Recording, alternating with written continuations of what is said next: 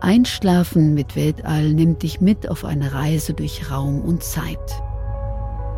Vorbei an faszinierenden Planeten und in ferne Galaxien. Kuschel dich ein in eine Wolke aus Sternenstaub und komm in den gigantischen Weiten des Universums zur Ruhe.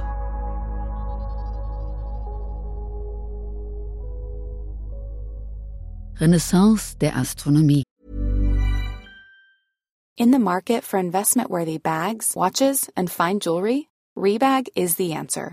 Rebag is a luxury resale platform where each piece is carefully inspected by experts to ensure quality and authenticity. Use Rebag to buy and sell finds from the world's top brands, including Louis Vuitton, Chanel, and Cartier. Head to Rebag.com to get 5% off your first purchase with code REBAGNEW. Shop today at Rebag.com. That's R E B A G.com. And use promo code REBAGNEW for 5% off your first purchase.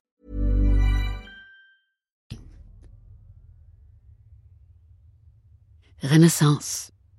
Wer das Wort hört, der denkt unwillkürlich an Italien, an Leonardo da Vinci, an Michelangelo, an Bramante oder Brunelleschi.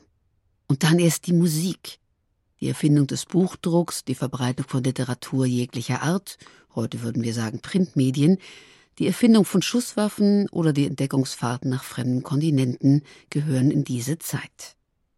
Künstler, Ingenieure, Denker, Handwerker Frauen und Männer mit hellen Köpfen, flinken Fingern, nie versagender Neugier und unstillbarem Wissensdurst begannen, der Welt ein neues Gesicht zu modellieren, der Humanismus begann, liberale und rationelle Gedanken zu äußern. Alles in allem eine erstaunliche Zeit. Mit Renaissance, übersetzt Wiedergeburt, ist die Wiedergeburt der Antike gemeint. Zum Ende des 14. Jahrhunderts setzte ein zunehmendes Interesse für die Welt des antiken Roms, und des antiken Griechenlands ein. Deren kulturelle und wissenschaftliche Errungenschaften hatten im Mittelalter, da als heidnisch angesehen, kein sonderliches Interesse gefunden. Es waren allein die Araber, die diese Wissensschätze bewahrten und ausbauten. Das Wissen fiel stückweise den spanischen Heeren in die Hände, als sie im 13. Jahrhundert in langwierigen Feldzügen begannen, die Maurenreiche Andalusiens zu erobern und die Araber aus Spanien zu verdrängen. Das Staunen über das verlorene und nun neu wiedergefundene Wissen war schier grenzenlos. Zu den antiken Schriften, die auf diese Weise den christlichen Gelehrten zur Kenntnis gelangten, zählte auch ein Buch mit Namen Almajisti. Es hatte eine lange Geschichte. Der Verfasser hieß Claudius Ptolemaios, der um 150 nach Christi Geburt an der berühmten Schule von Alexandria als Astronom wirkte. Er schrieb ein Werk, welches das gesamte astronomische Wissen seiner Zeit zusammenfasste. Beobachtungen und Beobachtungsmethoden, Instrumente, Berechnungsgrundlagen und Theorien zur Bewegung der Himmelskörper. Im Laufe der Zeit war aus dem ursprünglichen Titel Mathematische Zusammenfassung in vier Büchern die Megiste Syntaxis, die größte Zusammenfassung geworden. Die arabischen Gelehrten machten hieraus Al-Majisti, woraus in der ersten lateinischen Übersetzung prompt Almagestum wurde. In dieser Form wiedergeboren war das Werk förmlich vom Nimbus eines orientalischen Zauberbuchs umgeben. Da stand alles drin. Das Weltall war eine riesige Kugel, deren Mitte die Erde bildete. Die Erde war ebenfalls eine Kugel. Die Sterne standen unendlich weit weg, die genaue Jahreslänge wurde beziffert, der Stand der Sonne je nach Uhrzeit, Jahreszeit und Standort des Beobachtenden. Es gab eine umfassende mathematische Theorie des Sonnen-, Mond- und Planetenlaufes und wie man den Stand der Planeten vorausberechnete, mit welchen Geräten man beobachtete und am Ende das Beste, wie man den ganzen Himmelslauf zu deuten hatte. Lohnte es sich da noch, den Himmel zu beobachten? Die kritiklose Ehrfurcht vor dem Wissen der Antike führte in der Tat dazu, dass Astronomen in der Frührenaissance zu Schreibtischhelden mutiert waren. Umso mehr, dass sie hauptberuflich Astrologen, das heißt Sternendeuter waren. Die antiken Theorien erlaubten es ihnen, den Stand des Himmels und der Planeten mit erfreulicher Genauigkeit vorauszuberechnen, um hieraus ein Horoskop aufstellen zu können. Wer Ptolemaios Werk las und rechnen konnte, brauchte nicht mehr in den Himmel zu schauen. Der Sternenglaube durchzog in jener Zeit das gesamte Leben. Keine Hochzeit, keine Reise, kein Feldzug, kein Friedensvertrag ohne vorherige Beratung durch Astrologen.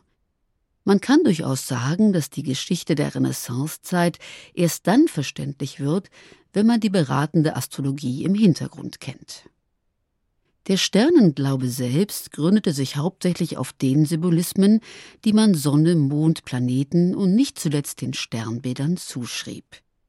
Dazu kamen philosophisches Gedankengut, Harmonielehre, Mathematik, ein Teil östlicher Zahlenmagie und nicht zuletzt blanker Aberglaube. Durch die unendliche Vielfalt der Konstellationen waren stets ebenso viele Deutungen möglich.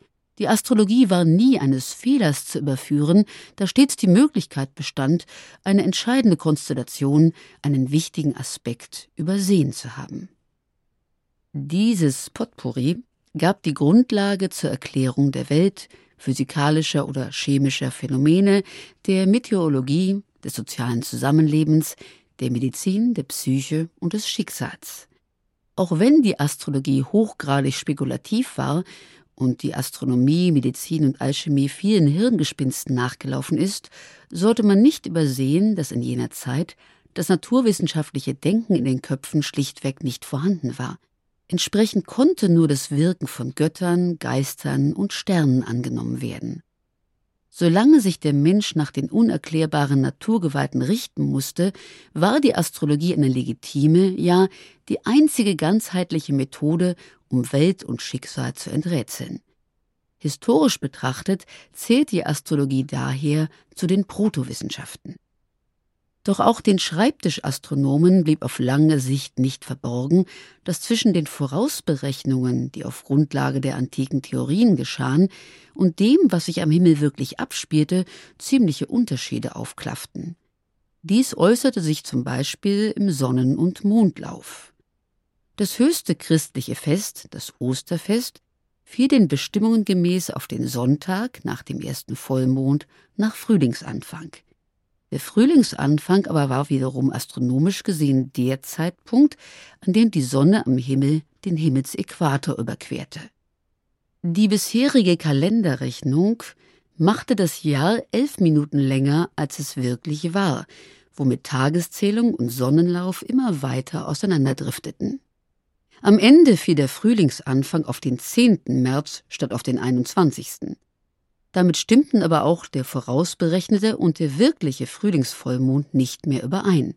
Kurzum, das Osterfest und damit ein wichtiger Eckpunkt des christlichen Glaubens stand auf der Kippe. Man musste also doch wieder genau beobachten und rechnen. Papst Gregor XIII. setzte 1573 hierfür eine Reformkommission ein, die sich aus den gelehrtesten Köpfen zusammensetzte. Nach fünfjähriger Arbeit verkündete der Papst am 24. Februar 1582 den neuen Kalender, der sich nunmehr ganz den astronomischen Gesetzen unterordnete. Um den Anschluss an diese zu erreichen, wurde das Jahr 1582 kurzerhand um zehn Tage gekürzt. Und ab 1583 passte plötzlich alles wieder, bis heute. Doch es waren nicht nur Sonne und Mond, die sich gegen die antiken Gesetze sperrten.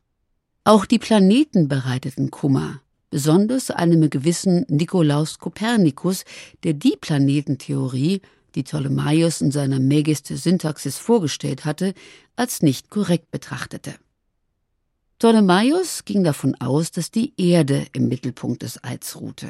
Die Gründe hierfür waren nach Maßgabe des damaligen Wissensstandes auch nicht zu widerlegen. Im sogenannten geozentrischen Weltsystem kreisten also alle Planeten, zu denen auch Sonne und Mond zählten, um die Erde. Die Sache hatte allerdings einen Haken. Die antiken Philosophen hatten aus rein ideal ästhetischen Gründen festgelegt, dass die Bewegung der Planeten absolut gleichförmig auf perfekten Kreisbahnen zu erfolgen hatte, obwohl alle Beobachtungen dieser Forderung widersprachen.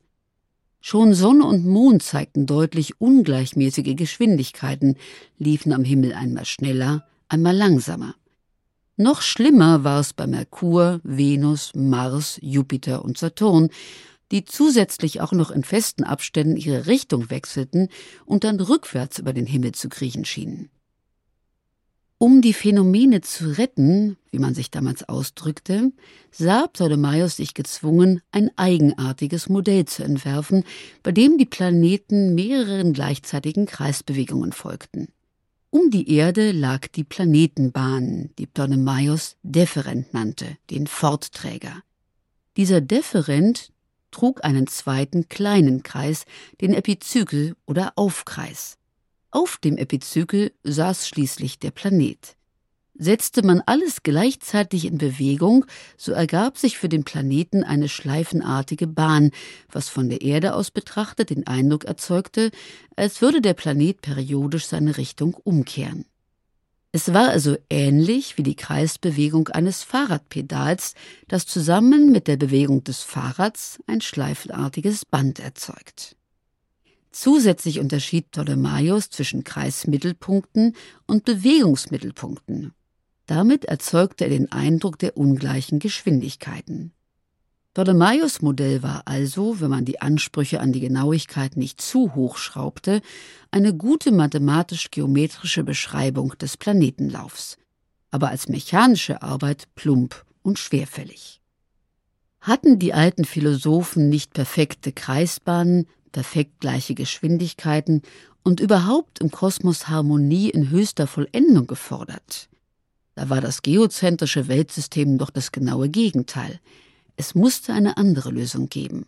Kopernikus fand sie. Er tauschte einfach die Positionen von Sonne und Erde.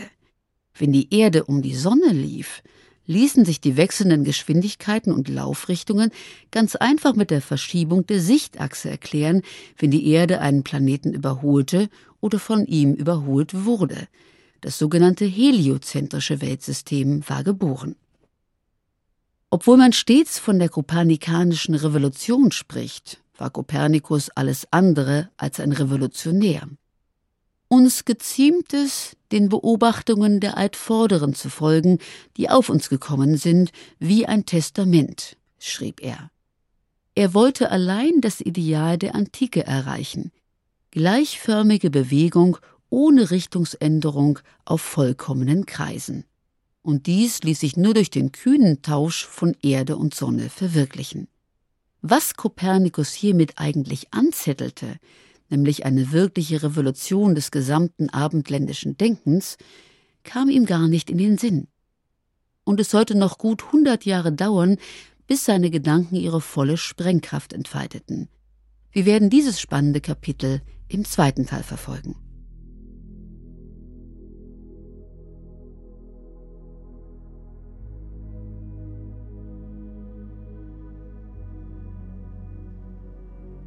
Wenn dir dieser Podcast gefällt, abonniere und bewerte uns in deiner Podcast-App. Aktiviere die Glocke und verpasse keine neue Folge. Besuch uns auch auf Instagram unter Einschlafen mit Podcast und bei planetarium.berlin. Denn dieser Podcast entsteht gemeinsam mit der Stiftung Planetarium Berlin, produziert von Schönlein Media und gelesen von mir, Monika Steschem.